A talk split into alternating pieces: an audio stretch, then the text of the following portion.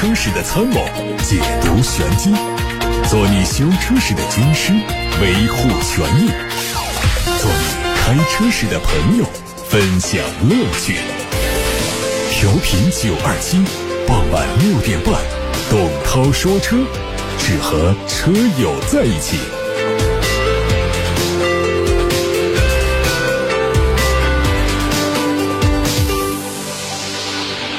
欢迎各位在六点半到七点半听董涛说车直播，我是董涛。大家可以把选车用车的问题发到直播间八六八六六六六六开通热线，还有董涛说车微信公众号可以图文留言。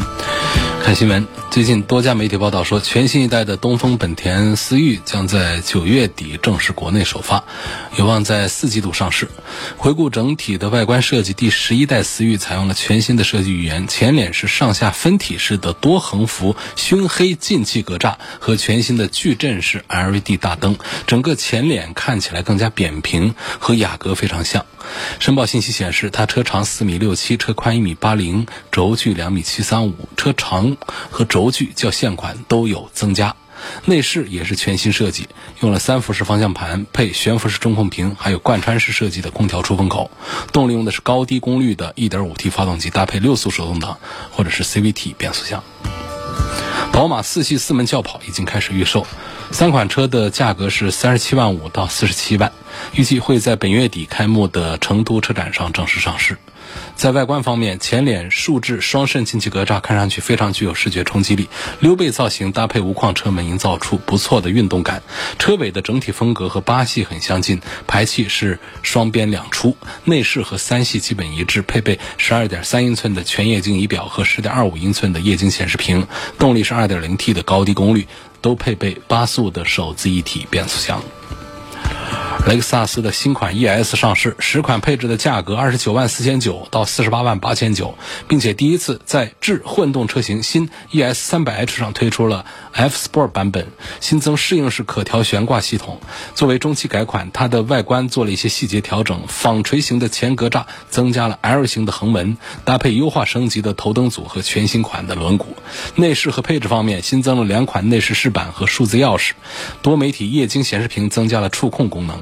方向盘左侧的物理按键位置有上移，另外扶手箱内和后排出风口处都增加了 Type C 的接口，同时还配有十二伏的电源。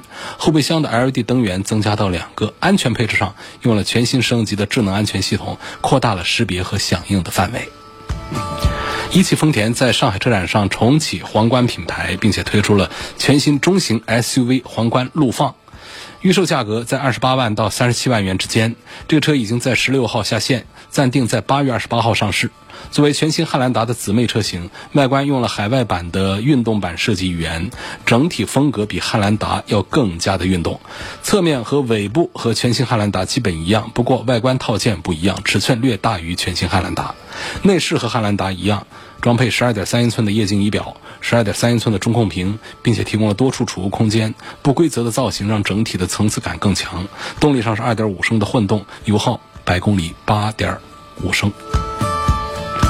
哈弗官方正式官宣，即将推出哈弗家族的第一款轿跑 SUV，叫做 H6S。它诞生在长城的柠檬平台，主打运动操控和跨界定位。结合官图和曝光的路试照片，前脸是非常夸张的进气格栅，内部做了熏黑。另外，在车标的上方还设置了一个进气口，运动气息浓厚。除了运用夸张的前脸设计和溜背的造型之外，车尾扰流板的设计、双边单出的排气，都在彰显它的运动身份。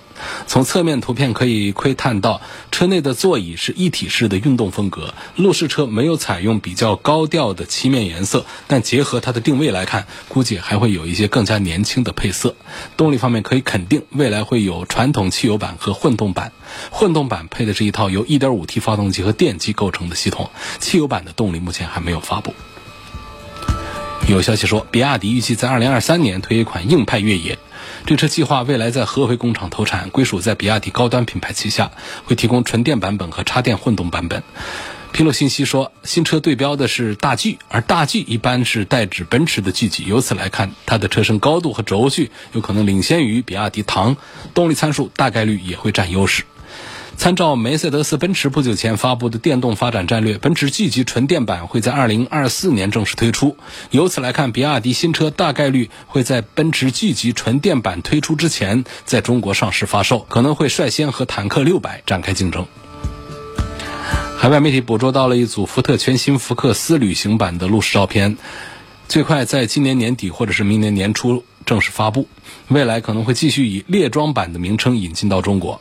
从谍照来看，外观最大的变化是换装了全新造型的矩阵式的灯组，前杠的造型有修改。外媒说，内饰上的升级将集中在全息的悬浮式的中控屏上，搭配全新的车机系统，驾驶辅助系统更加丰富，智能化程度更高。一汽大众捷达 VS7 黑风版上市，两款车型的价格分别是十二万六千八和十三万六千八。车型对外观做了黑化，相比普通版更运动更酷。内饰上在中控台和门板上采用了大量的软材料，并且对空调出风口和门把手盖做了镀铬的处理。车窗的按键是高亮黑的镀铬，和外观相呼应。配置上。标配有后排的隐私玻璃、打孔的皮质座椅、LED 大灯、十英寸的中控屏、全景天窗。动力继续是一点四 T，搭配爱信公司的六 AT 变速器。外媒说，因为全球供应链问题，梅赛德斯奔驰可能会从明年开始在美国取消所有采用 V8 发动机的车型，包括 AMG 旗下的车型。在一份没有经过官方证实的停产车名单当中，只有 S580 和 S580 迈巴赫没有受影响。目前还不清楚国内 V8 车型的供应会不会也受到冲击。海外媒体说，苹果公司将会和韩国现代集团展开合作，共同研制一款全新的电动车。苹果对这个项目的投资金额高达人民币两百三十一亿元。为了推进纯电动汽车项目的发展，苹果公司在二零二零年上半年就有意向收购初创公司 c a n o 最近，苹果公司的汽车开发工作组和多家韩国企业就重要零部件的供应展开谈判。另外，苹果还和 LG 公司进行了会谈。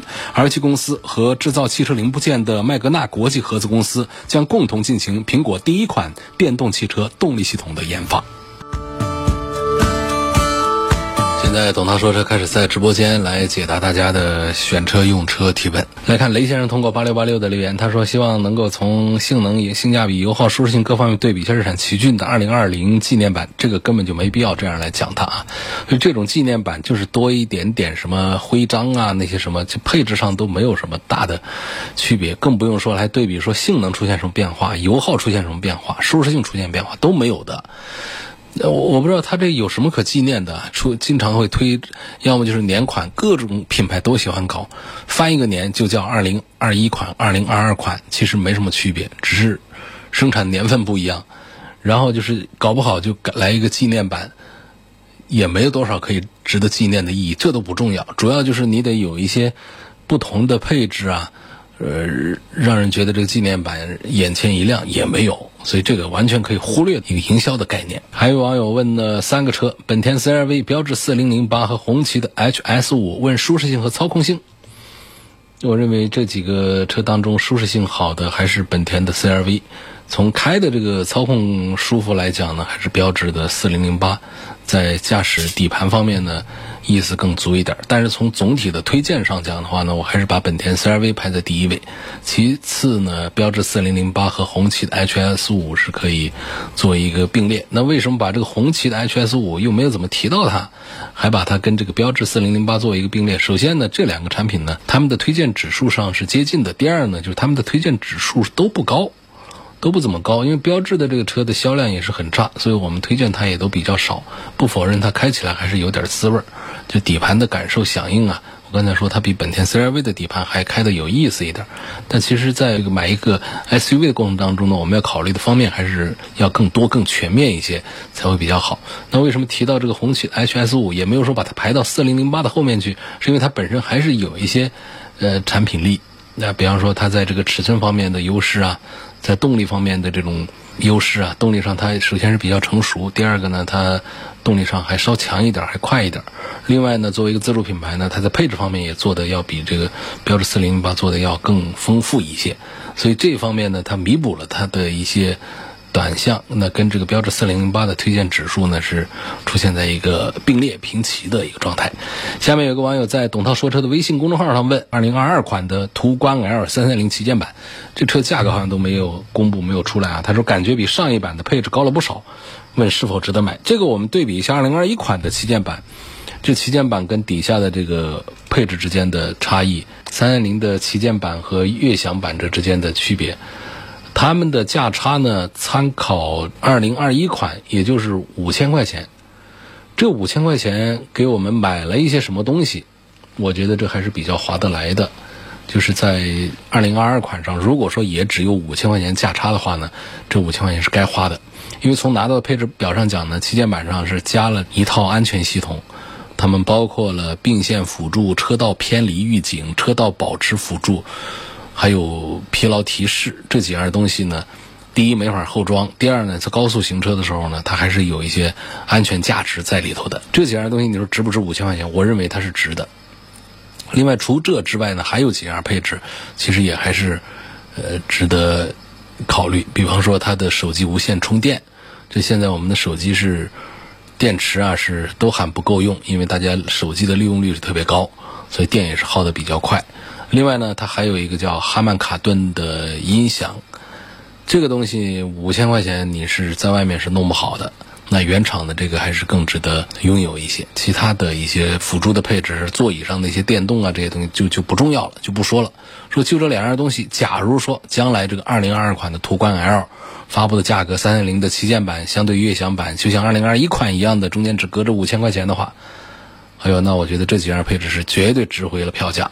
那是值得为他买单的，所以这是关于三三零旗舰版的途观 L 我的意见。下一个问题说想换个电动车，呃，问什么时候可以换电动车，还问了三个车。我觉得什么时候换电动车呢？纯电动车现在其实已经趋向于比较成熟，已经到了可以换的时候，销量已经越来越大，越来越多的车主们在考虑买它们，买这些纯电动车，买这二十万出头的。但我仍然认为呢，大家花太多的钱，花几十万来买一个纯电动车呢，这个还是过于前卫了一点点。但是二十万出头来买一款我们现在的几款电动车，我觉得都做的比较成熟。他列举了三个车，希望说一说啊，一个是比亚迪的汉 EV，漂亮；第二个是小鹏 P7，这更漂亮；第三个是 Model 3，这是销量王。因为这三个车二十万出头，怎么不值得买呢？都值得买。那你说把这三个车来。对比一下，这位叫何华林的网友他说：“这三个车谁用起来比较省心省事儿？电动车它就是加油不用加了，就是充电，而且续航都还不错，省事儿也不用像我们呃传统的燃油车一样的经常的得去做全车的大小保养，它这就叫省事儿，零部件也少，所以所以故障率相对讲也会低一些，这都叫省事儿。所以三个车当中，如果一定要排个。”购买推荐的顺序的话呢，目前可能是有一些朋友会听着不开心，但是仍然还是特斯拉的 Model 3，仍然目前是排在前头。啊，我也对它有一些意见，但是呢，一码归一码，这车的硬实力确实还是在这儿啊。另外呢，就是比亚迪的汉 EV 和小鹏的 P7 呢，我觉得是难分上下，啊，都有各自的特长。我觉得讲长得漂亮，我觉得小鹏 P7 是做的更好看、更漂亮了。那从这个电池啊、电机啊这三电上来讲的话呢，比亚迪的汉 EV 有自己的特点啊，它有磷酸铁锂的这个刀片电池这些，所以各占一些分数啊，都还是很不错。另外呢，就是讲这个提速这个表现方面呢，有些品牌喜欢拿这个速度说事儿，三秒多钟，我觉得这个意义不太大啊。Model 3呢也是有三秒多钟的提速的，我觉得像小鹏 P7 这样，把更多的功夫用在续航啊，用在别处，我觉得。还好一些，那六秒多钟的提速，作为一个二十万出头的车，我觉得这是比较恰如其分的。三秒多钟开的还头晕，还带来一些安全的隐患。但是太慢也不行，因为电动车的优势就是可以价格不贵，但是可以搞得很快。所以我觉得小鹏 P7 和这个比亚迪的汉 EV 是属于实力相当，推荐指数也是相当的，平行的，不分胜负的。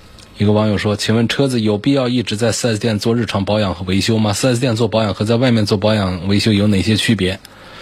首先呢，从质保期之内来讲呢，厂家会有自己的一套说法，就是我们厂家说你要按照我的使用说明来使用和维护车辆，这话是没毛病的。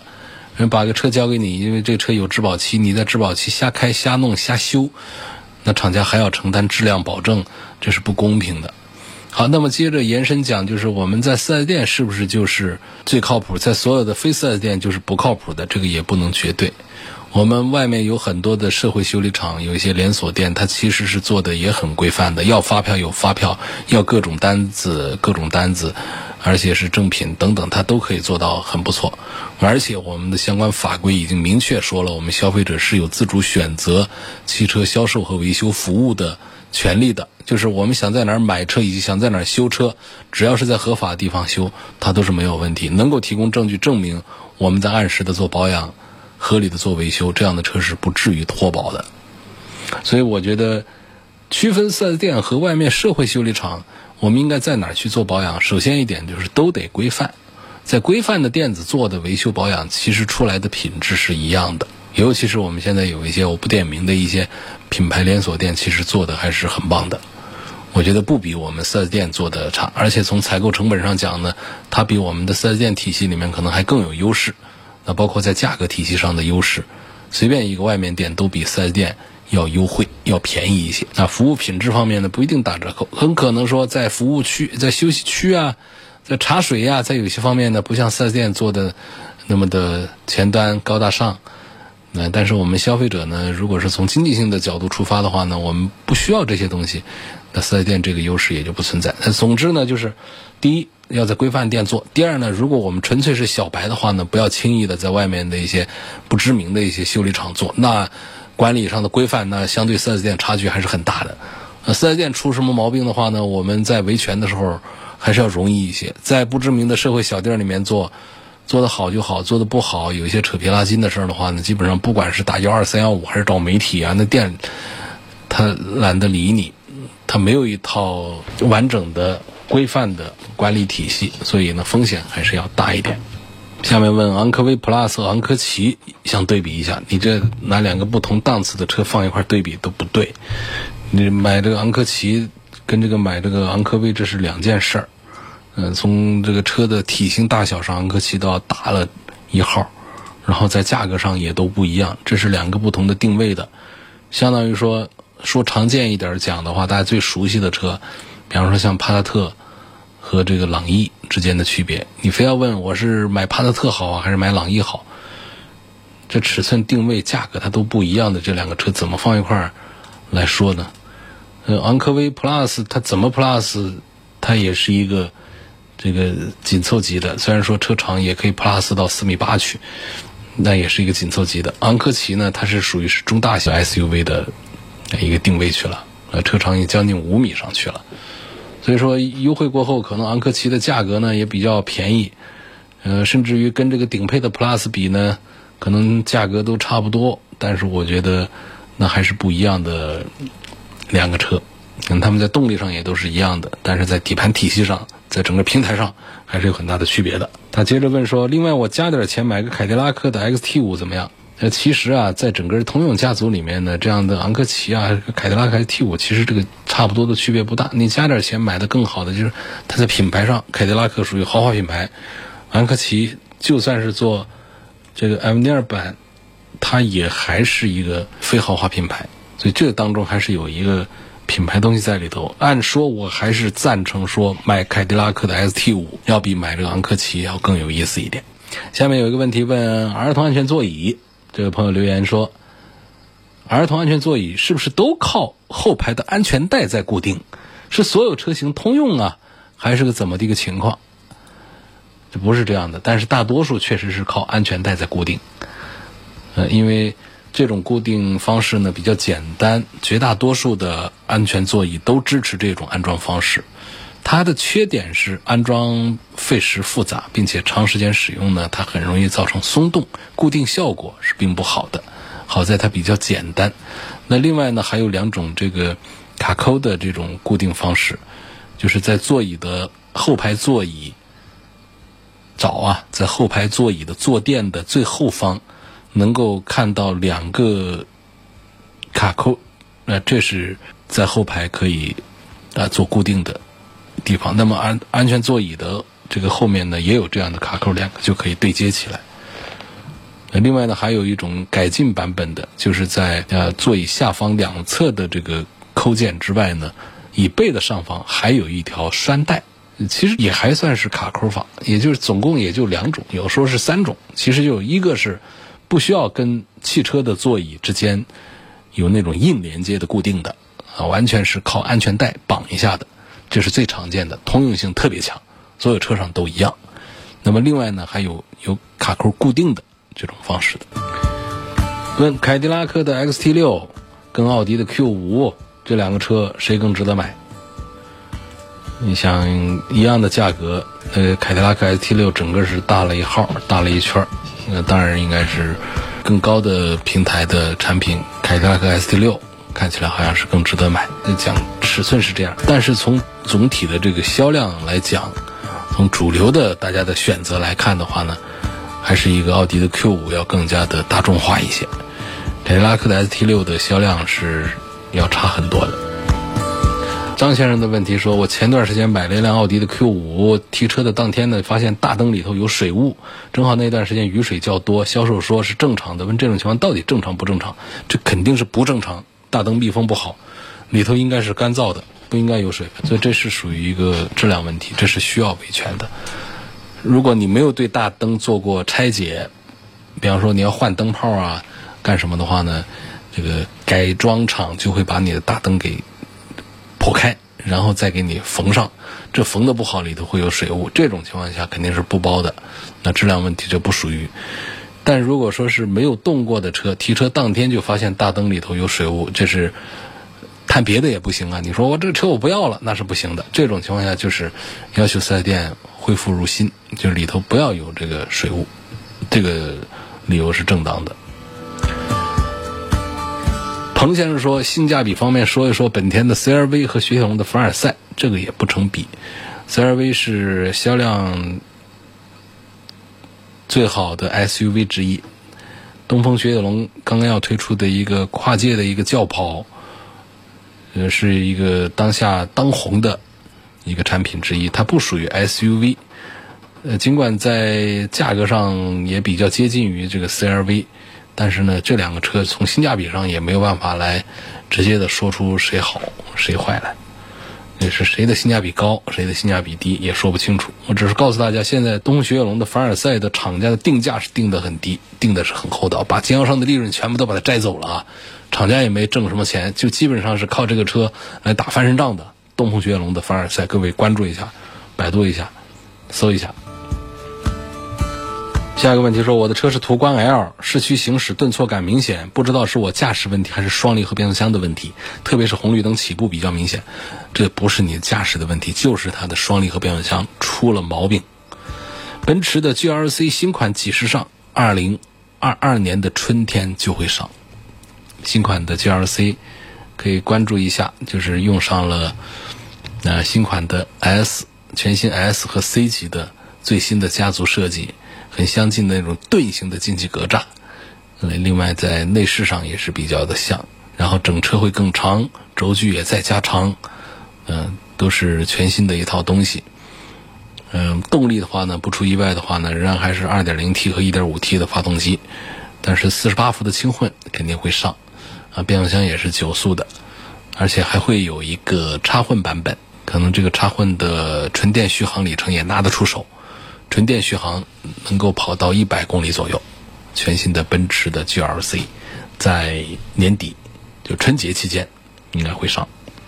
吴先生说，从性价比和后期维修保养方面说一下丰田的亚洲狮。我看这个车销量平平，问他是否值得买。我之前也比较心仪卡罗拉，但发现卡罗拉它没有亚洲狮的后排宽敞。人亚洲狮本身它的定位呢，就是介于卡罗拉和亚洲龙之间的这么一个产品。你可以说它是个 B 级车，也可以说它是一个 A 加级的一个车。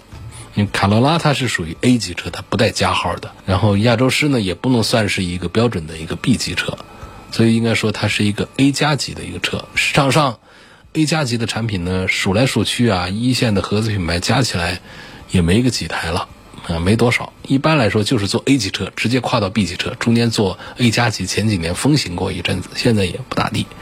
所以这个亚洲狮呢。也是处在一个比较尴尬的这么一个境遇上。按照这个价位来说的话呢，实际上现在十五六万，我们买正经的这种 B 级车，平台下的 B 级车，那是很容易的一件事儿。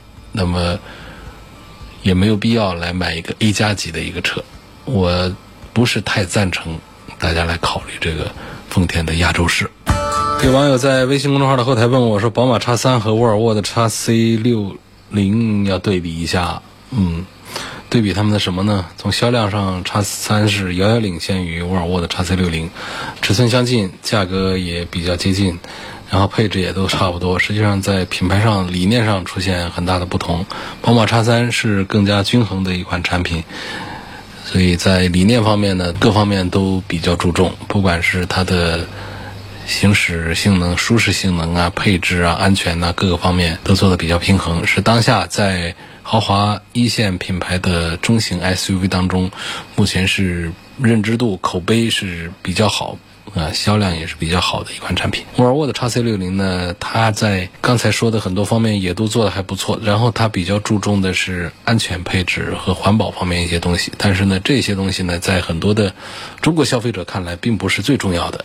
而在中国消费者比较看重的一些舒适配置啊，各个方面呢，沃尔沃的 x C 六零做的并不是那么的好，包括豪华感受啊等等方面，以至于它销量会差一些。但是我认为，沃尔沃的 x C 六零仍然还是很值得考虑、很值得买的一款产品。大家可以多关注一下。我不是否认说沃尔沃 x C 六零就不如宝马的 x 三，我只是说 x 三确实是更多人在选择它。下面有朋友问，决定汽车保值率的因素它有哪些？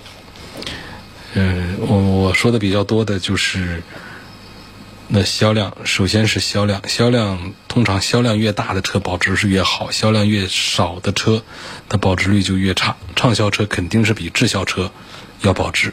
第二个呢，就是品牌。呃，在中国市场上，大多数人买车还是看品牌，主流品牌保有量大，然后相对讲就更加的保值。第三，也包括了颜色呀、配置啊等等这样的一些因素。大众化的颜色保值率就好一些。常见的白的、黑的、红的、银的这样的车保值率就高一些，然后还有一些车还是受这个颜色影响比较小的，就是它本身它就是不大做黑的、白的这样的颜色的车，比方说像呃 mini 啊这样的车，时尚个性的小车，它是不一样的。第四，配置买新车的时候呢，就是虽然说高配和中低配价格相差很大，但是到了二手车交易的时候啊，这高配跟低配的价格相差就不会像新车那么的大了。主要原因就是随着车龄增加，配置多的车还容易出故障，维护成本还太高，那，所以很容易被大家忽视它的高配置的这个高的购进价格。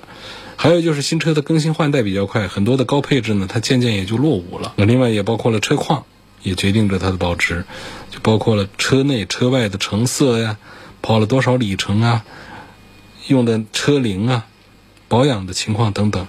车龄越低，里程数越少，成色越新，维护越好，就越保值，这是非常重要的因素啊！出过事故的车和没跟没出过事故的车，那在价格上差别就会很大了。说一个车用个两到三年是一个折旧最狠的时候，这时候卖掉都比较亏。三到六年是属于车况巅峰的时候，正是好开的时候。六到十年期间，车的故障就发生率就明显增多，后期的养护成本也会增加。所以如果说想换车的话呢，用个五六年之后出手会比较划算一些。还有朋友问到了改排气管的话题，这也可以跟大家聊一聊。问改排气管要注意一些什么？那有一些人喜欢改一下，改一下之后呢？要么就是好看一些，声音没变化；要么就是丑，但是呢，声音变得更加的刺激。原厂的排气一般都会做的很静音的，排气的声音很小啊。当然那些 V 八、V 十的车就不说了，那不一样，不在咱们的这个对比的范畴当中。所以说呢，我们买一个四缸机啊，呃，这小排量啊，都想改一改排气，让这车子开起来轰轰的好玩一点。但是这个排气它也不能乱改，那不要说因因为要听这个声浪。所以盲目的改排气，你小心改出一些问题来。所以具体要看怎么改呢？一一般来说呢，会有几个影响。一个就是它动到了三元催化，那你车排放可能就过不了检。第二个就是你动到了消声器，它这个排气的背压出现了变化，会影响到排气噪声或者有异常的声音。第三个就是整个排气的消声器的重量改变过大的话，它的系统的振动噪声都会出现变化，也可能会在使用过程当中时间长了导致排气管断裂。然后还有就是露出来的外形变化太大，检测它不一定能够过。一般的中高端车呢，它都是经过了很多的检测、验证之后才确定最佳的结构性能方案。建议不要轻易的随便改，除非是到一些比较专业的改装厂去做。只要是声音正常，就不会伤到发动机，但是也可能对环境的污染会增大。就是车内改装呢，可以说是允许范围最大的改装，只要是不影响安全行车情况下，原则上是可以改装的。但是呢，不能改变车的结构。我们在车管所机动车登记的这个车辆结构特征，它不能擅自的更改。比方说座椅，你就不能拆了走了，啊，你就不能随便的加装一个防滚架等等这样的一些情况。还有李先生现在提了一个问题，说刚买三年不到的标致五零零八出现烧机油，车在正常行驶途中被提示发动机的机油压力不足，我看标尺发现是没机油了。我就把车开到 4S 店做了两次一千公里的测试，结果是一千公里就烧了大概半升油。问这种消耗算不算严重？